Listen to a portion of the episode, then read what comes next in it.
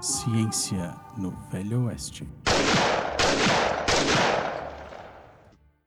Olá pessoal, estamos aqui para mais um Ciência no Velho Oeste.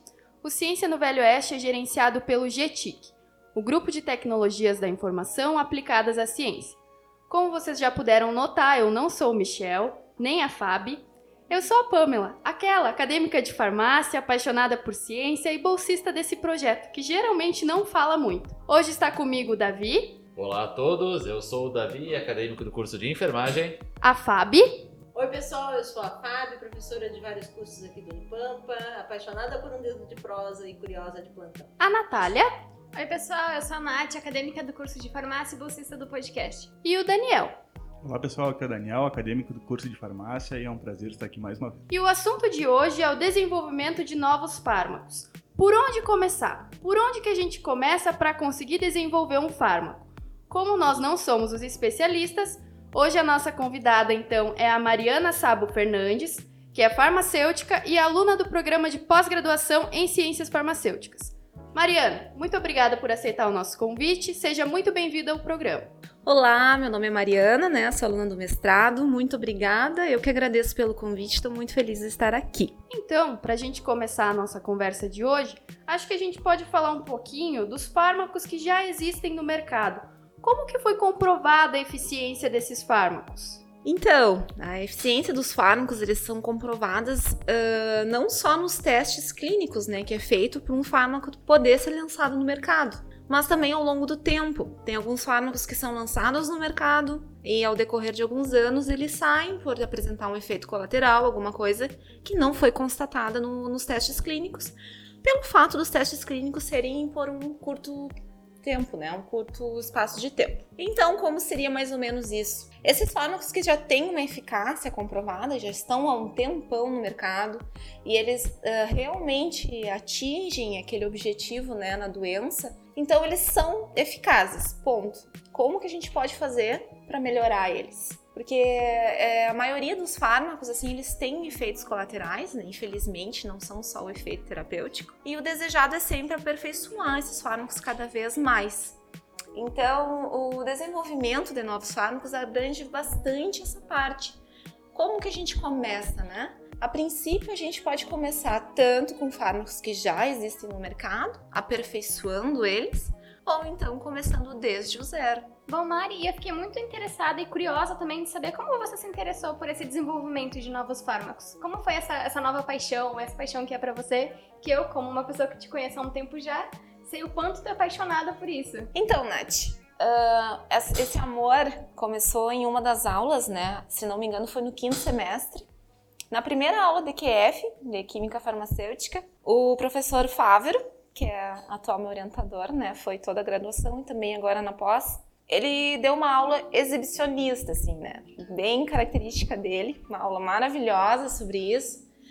E aquilo me encheu os olhos. Eu pensei, nossa, eu preciso muito trabalhar com isso. E no final da aula ele falou a frase que eu mais queria ter ouvido, que foi a seguinte: Estou selecionando alunos para trabalhar comigo. Naquele momento eu fui lá, falei, eu quero, eu quero. No outro dia eu já estava no laboratório e começamos a trabalhar. E desde então estou com ele.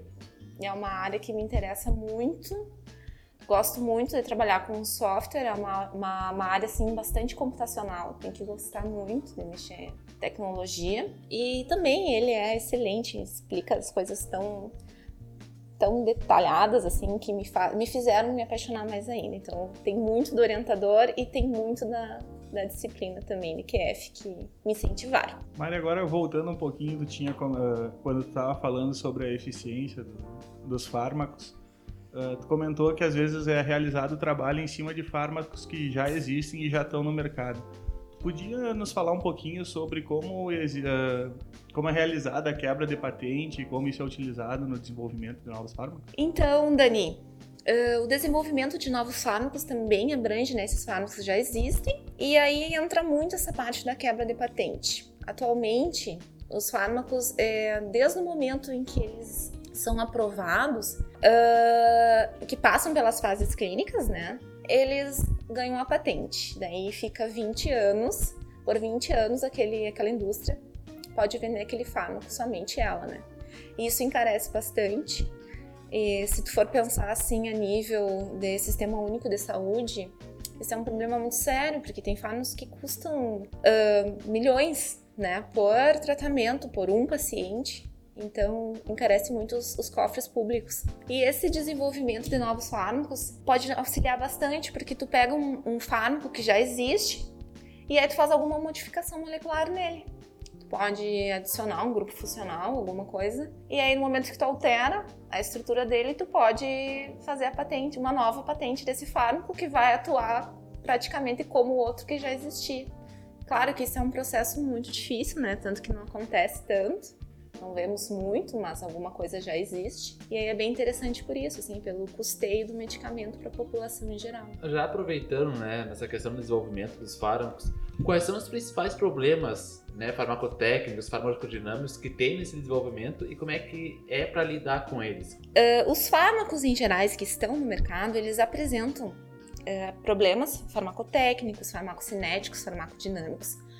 Farmacotécnicos são aqueles na produção do fármaco, né? Quando tem algum problema numa solubilização, quando precisa do fármaco em solução, ou quando tu precisa dele em comprimido e ele tem problema de, de compressão. Aí são esses, esses problemas farmacotécnicos. Aí tu aproveita essa parte do manejo do desenvolvimento para tentar ajustar algum, algum grupo funcional, alguma coisa nele que melhore, né? Às vezes até aplicando nanotecnologia, né? Tu altera alguma estrutura, vai desenvolvendo um novo a partir do antigo para melhorar essa situação. A farmacocinética entra mais na parte de, da distribuição do fármaco pelo organismo, desde a absorção até a excreção e eliminação dele. E tem alguns fármacos que têm bastante problema de absorção oral, então também, né, desenvolvimento ajudaria bastante, às vezes tu transformar um fármaco em pró-fármaco mesmo, né, que seria pró-fármaco tu inativa aquela molécula para tu poder ingerir e teu organismo vai torná-la ativa, né? Isso muitas vezes aumenta a absorção e muito. E os problemas farmacodinâmicos, a farmacodinâmica, ela é a interação desse teu fármaco lá onde ele tem que atuar no sítio ativo, naquela enzima, naquele tecido. E aí as, um, vocês vão ver em química farmacêutica, né? Que às vezes mudando um grupo funcional, uma carbonila, um nitrogênio que tu coloque, uh, muda bastante a eletrônica ali do, do, do, final da enzima, daquela estrutura ali, no sítio ativo dela. E aí, por isso, vai ter modificar, às vezes, o tempo de desse fármaco, o tempo que ele vai estar, tá, às vezes, inibindo alguma coisa. Então, o desenvolvimento vai ser mais ou menos isso. Tu vai controlar o tempo que tu quer que o fármaco fique dentro do teu organismo, mexendo com todas essas estruturas, né? A farmacocinética, a farmacodinâmica e a farmacotécnica. Mariana, tu comentou um pouquinho anteriormente que quando a gente vai desenvolver um novo fármaco, a gente pode desenvolver a partir de um que já existe ou um fármaco totalmente novo. Nesse caso aí de fármacos totalmente novos, como é que a gente faz? Como é que começa? É, essa é a parte mais difícil, né? Porque aí tu tem que ter uma curiosidade, tem que ter uh, a água puxando para algum lado. Por exemplo, quando eu comecei o meu TCC, eu entrei pro laboratório nua e crua, né? Não sabia nem o que, que eu queria da vida. E aí uh, comecei a trabalhar com um doutorando e ele estava trabalhando, estava elucidando uma planta, todos os constituintes daquela planta. E a gente começou a perceber que ela tinha efeitos opioides. Nossa, ficamos é, felizes, né? Fizemos eu fizemos, né, me incluo, mas eu não, não estava presente, já cheguei, já tinha os dados prontos. Eles fizeram é, ensaios em vivo e viram que realmente tinha efeitos opiócios, né? Então, o que, que a gente vai fazer agora? Tem alguma coisa aqui que está atuando em receptores que está atuando em receptores opioides. E essas estruturas então estavam atuando em receptores opioides. Fizemos então o desenho dessas estruturas computacionais e aí uh, baixei no site, a gente consegue baixar as enzimas, os receptores e começamos a trabalhar.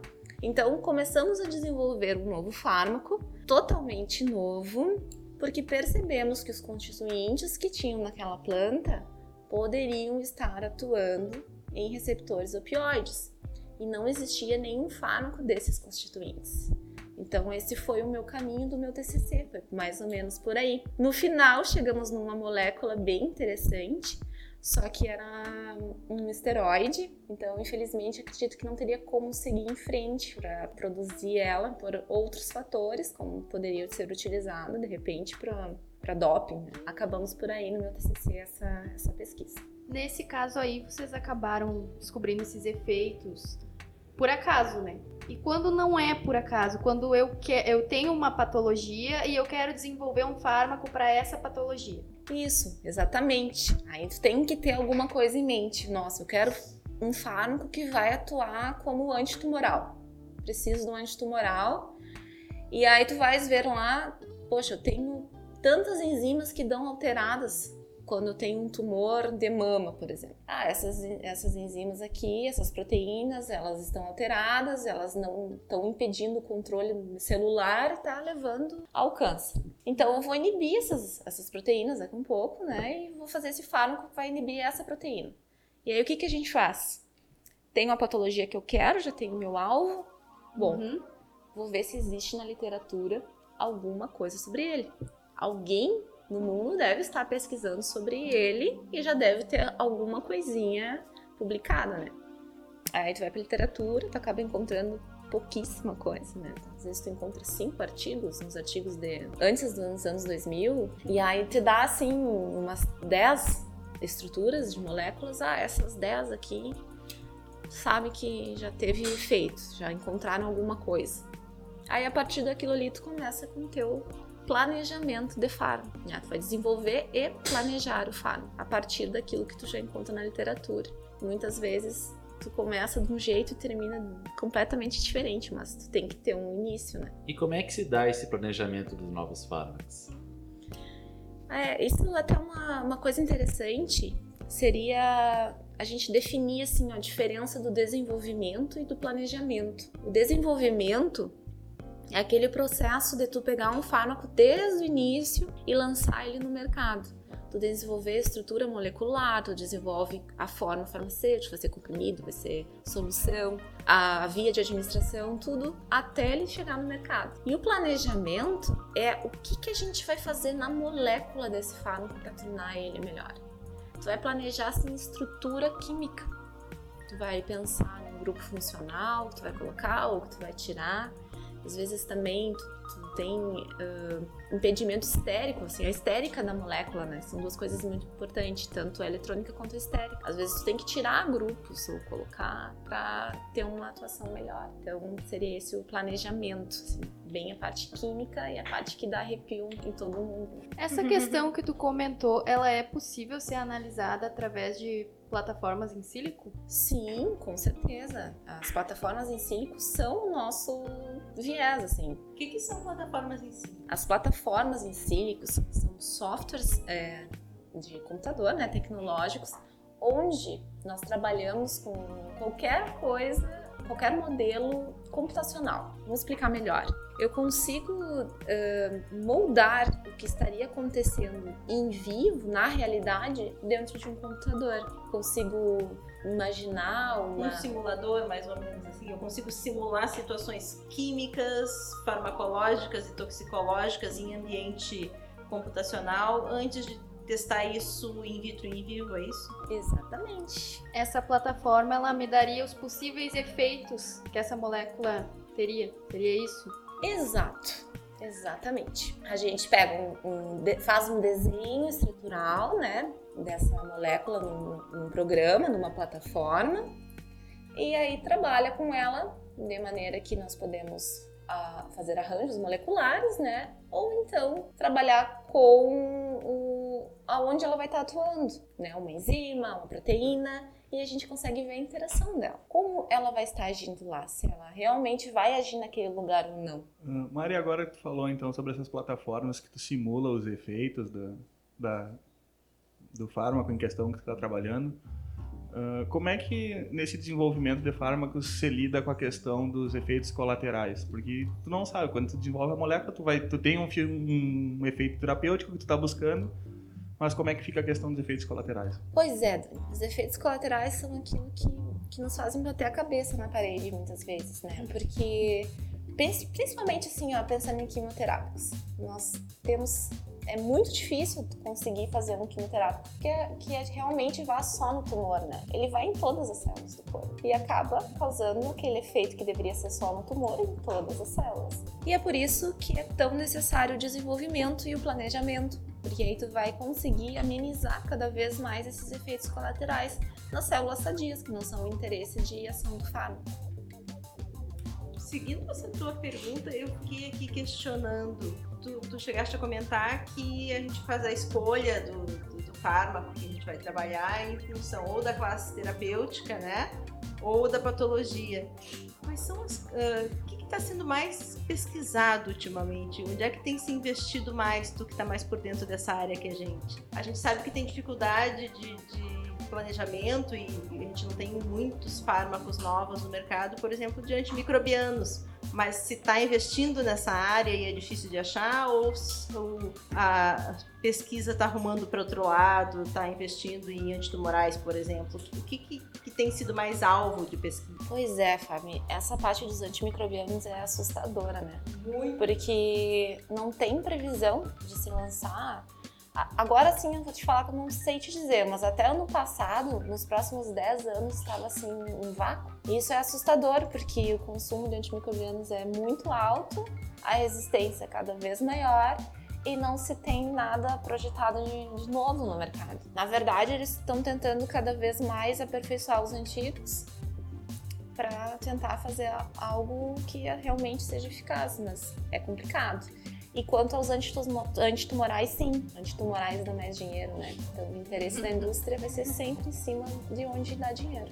Era a pergunta que eu ia te fazer. Por que investir tanto em antitumoral? Porque a gente ainda tem bons antitumorais, mas não tem bons antimicrobianos. Mas a questão é completamente financeira. Completamente financeira. E sobre abordagens? Existem abordagens diferentes? Sim, no planejamento de fármacos tem duas abordagens principais quem entra nessa linha de pesquisa, de planejamento e desenvolvimento de novos fármacos, se depara com essas duas abordagens. Atualmente, a gente trabalha com as duas unidas, mas há pouco tempo atrás tu via artigos ou com uma ou com outra. Seria uma abordagem direta e abordagem indireta. A abordagem direta seria aquela onde tu conhece já o alvo, tu, tu já sabes com qual patologia, qual proteína, enzima tu queres trabalhar, né? Então tu vai, vai, vai ser como a gente tinha conversado antes. Vai né, para literatura, vai atrás do que, que estão fazendo, o que já foi feito em relação a essa estrutura que tu já conhece. A abordagem direta é, seria quando tu não sabes exatamente aonde aquilo vai atuar. Bom, eu não tenho meu alvo, eu não sei qual é a proteína, mas eu tenho uma classe de fármacos que eu sei que estão agindo como eu vou explicar para vocês? Eu tenho uma classe de fármacos que agem, uh, certa bactéria. No meu laboratório, eu tenho uma classe de fármacos que destroem essa bactéria, mas eu não sei aonde, não sei se é nível de parede celular, se ela destrói uh, eu não sei. Então, o que, que a gente faz? Pega esse monte de fármaco que eu sei que atua começa a transpor as estruturas dele como se fosse assim, um sanduíche de fato. Vai colocando uma em cima da outra. E os nossos softwares em sílicos, nossas plataformas, elas vão fazer um esqueleto de todas essas estruturas, fazer todas elas numa só. E isso se chama farmacóforo. Então a gente tem um conjuntinho que sabe, olha, eu vou precisar de tal estrutura, de tal estrutura, porque elas são similares em estruturas moleculares e aí tu consegue tirar nesse esqueleto. E aí a partir desse esqueleto, tu vai começar a desenvolver o teu fármaco. Então eu não tenho meu alvo, eu não tenho proteína onde vai estar atuando, mas eu sei o que precisa para ter aquele efeito terapêutico. E em relação a esse estudo de desenvolvimento de fármacos, quais são as principais vantagens e as desvantagens, se tiver? então, as principais vantagens, agora seria bem interessante mencionar uma parte que eu acabei não falando, que com esse estudo de planejamento e desenvolvimento em sílico, né, que tu faz no computador, como tu havias colocado, a gente consegue trabalhar com um número muito grande de estruturas, muito mesmo. Consegue trabalhar com milhões de estruturas ao mesmo tempo. A gente faz uma triagem de várias, muitas, e vai selecionando algumas. E isso economiza muito tempo. Se for pensar em linha de pesquisa, tempo é dinheiro, né? Então, economiza tempo, economiza custos, porque se tu fores ver, tu não vai precisar adquirir vários fármacos, não vai precisar sintetizar 30, 50, 100 para começar a testar para ver se eles vão realmente serem ativos. Já que a gente está falando de antimicrobianos, imagina só, vai testar 100, vai ter que sintetizar 100 para ver se eles vão ser ativos. Então, a gente trabalhando com a linha de pesquisa assim computacional, com o planejamento, já vai saber que desses 100, ah, 10 eu sei que realmente vão agir. Então eu vou, vou sintetizar 10, vou sintetizar 5. Né? E falando 100 assim sendo boazinha, né? Porque sabe que sai de uma gama de mil, mil. E aí, além de tempo, dinheiro, recurso, né? Recurso cada vez mais escasso, infelizmente. Então, também é uma vantagem muito boa, né? Também uh, pensando no planejamento, a gente também diminui os, os, testes em animais. Então, reduzindo os testes em animais também é bem interessante, né? Cada vez menos. Eu acho que nós vamos chegar num momento onde nós não vamos mais utilizar nenhum animal. Então, essa parte computacional também ajuda bastante.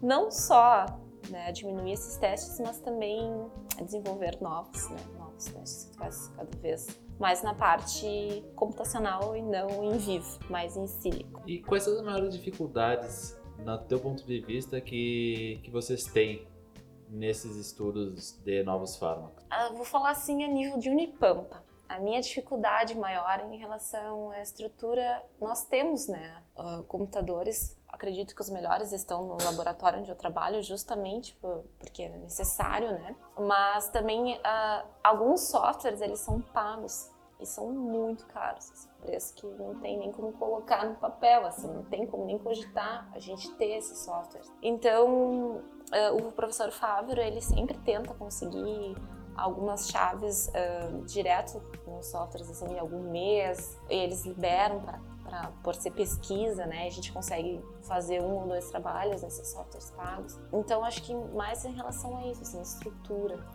Também é o tempo, né? Aqui no Goiânia chove bastante, aí quando chove a gente não consegue ligar os computadores, isso atrasa às vezes a nossa pesquisa, mas isso também é coisas irrelevantes perto de outras coisas, né? Então, acho que tem mais, mais a nível de estrutura mesmo. Tu comentou aí um pouco do laboratório que tu trabalha aqui.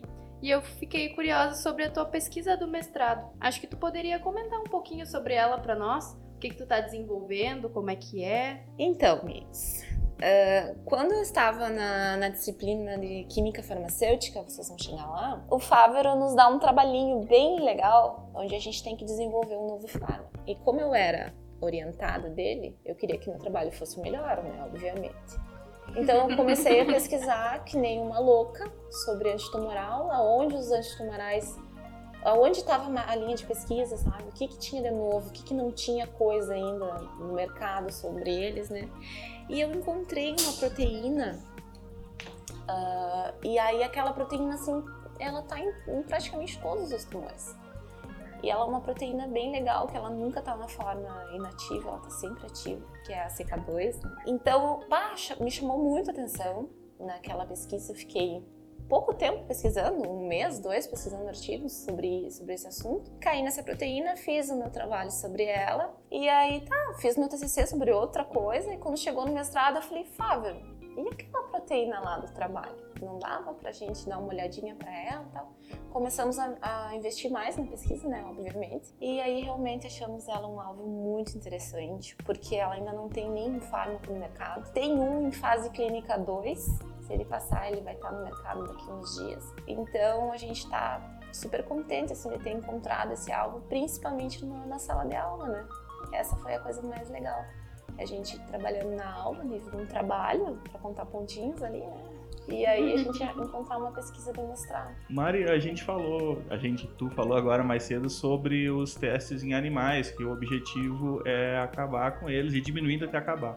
A OECD eh, emitiu uma nota que até 2035 os testes em animais têm que acabar. Tu acha que a gente consegue fazer isso até lá? Nossa, que responsabilidade responder essa pergunta. Eu realmente não sei a resposta. Não sei se a gente consegue. Porque é muito difícil simular com 100% de certeza o que em um computador do que vai estar acontecendo em vivo. Com essa tendência de diminuir bastante, né, cada vez vem, vem sendo lançados softwares novos com base de dados mai, maiores, mais eficientes, interligadas. Inclusive, semana passada, o Fávero me apresentou um software novo, onde a gente faz uma triagem em U, uma triagem enorme, assim. Uh, vou explicar a triagem, né? Eu falo assim como se todo mundo soubesse. Obrigada.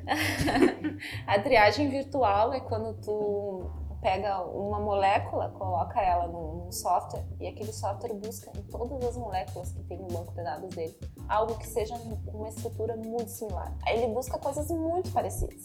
Aí um exemplo, né? Tu monta um fármaco no computador e aí tu quer ver se, se ele tá pronto para tu não precisar de repente fabricar ele, né? Não precisar sintetizar ele, onde tem para tu comprar.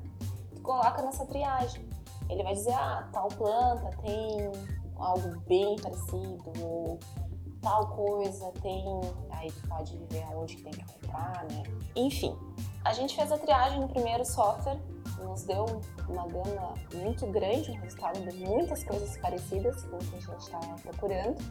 A partir desses, tu joga para outro software. E esse outro software, além de pegar esses, esses nossos resultados, tu ainda pode selecionar quais que atuam naquele local que você deseja. Então, no meu caso, a minha proteína, eu seleciono a minha proteína e ele já me traz toda a pesquisa, tudo que já foi feito. Ah, fulaninho de tal, tal lugar, achou que esse já atuou nessa proteína. Então, tu pega uma pesquisa de literatura, nossa, aquilo é o ouro. Te economiza tempo muito. Tu não precisa mais ficar assim, garimpando artigo lendo, que nem louco, né?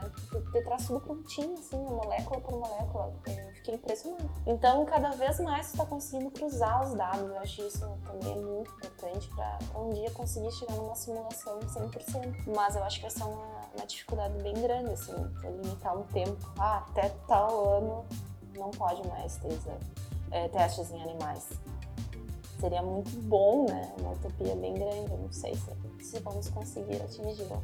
Agora tu falou também que tu não consegue ter um resultado hoje, tu sabe que tu vai fazer o teste uh, virtual e tu ter 100% de certeza que vai dar certo. Tem um, algum dado, alguma coisa que indique, por exemplo, ah, em 90% dos casos o, o, resultado dali condiz com, com a realidade, com, com o teste em vivo? Tem algum dado sobre isso? Na verdade, não existe um dado único. Vai depender de cada software. Tu pode colocar, então, variáveis possíveis é, em cenários que podem afetar o desenvolvimento do fármaco ou não? Claro, com certeza. Com certeza. O pessoal, uh, eu, os, os softwares que eu trabalho são softwares, não vou dizer nem pré-históricos, que seria estranho, mas eles são super limitados, assim. É uma coisa bem X e Y tá? Duas, duas, duas proporcionais, assim. Uh, o, o, resto do pessoal que trabalha com, com fármacos, assim, farmacodinâmica, trabalha com muitos eixos assim, no gráfico, assim, coisa extraordinária, assim, com muitas variáveis, muitas mesmo. Pode trabalhar, por exemplo, saindo um pouco do planejamento do fármaco, né? Tu já tens ele, então tu vai trabalhar assim com, com variáveis como sexo, idade, uh, peso, pode trabalhar com né, etnia. Então, todas essas variáveis vão te ajudar muito a chegar num resultado muito mais fiel. Então, é, nessa parte eu não, não entro muito né, na minha pesquisa, mas é bem, bem interessante. Bom, Maria, eu gostaria de saber como funciona então esse banco de dados. Nath, uh, eu não sou muito a pessoa indicada para te responder essa pergunta, mas eu vou te responder como são os bancos de dados que eu trabalho. Eu, eu trabalho principalmente com uma plataforma onde uh, as pessoas mandam seus projetos, né, uma revista, mandam seus artigos, se são aprovados, publicados, eles, eles, eles ficam nessa base de dados.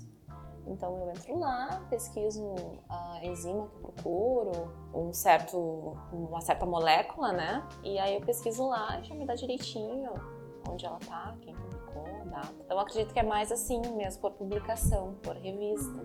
Bom, Mariana, o assunto ele tá muito legal. Eu tenho certeza que a gente teria muitas outras coisas para te perguntar. Eu, inclusive, porque eu ainda não fiz química farmacêutica, então eu aprendi bastante hoje sobre isso.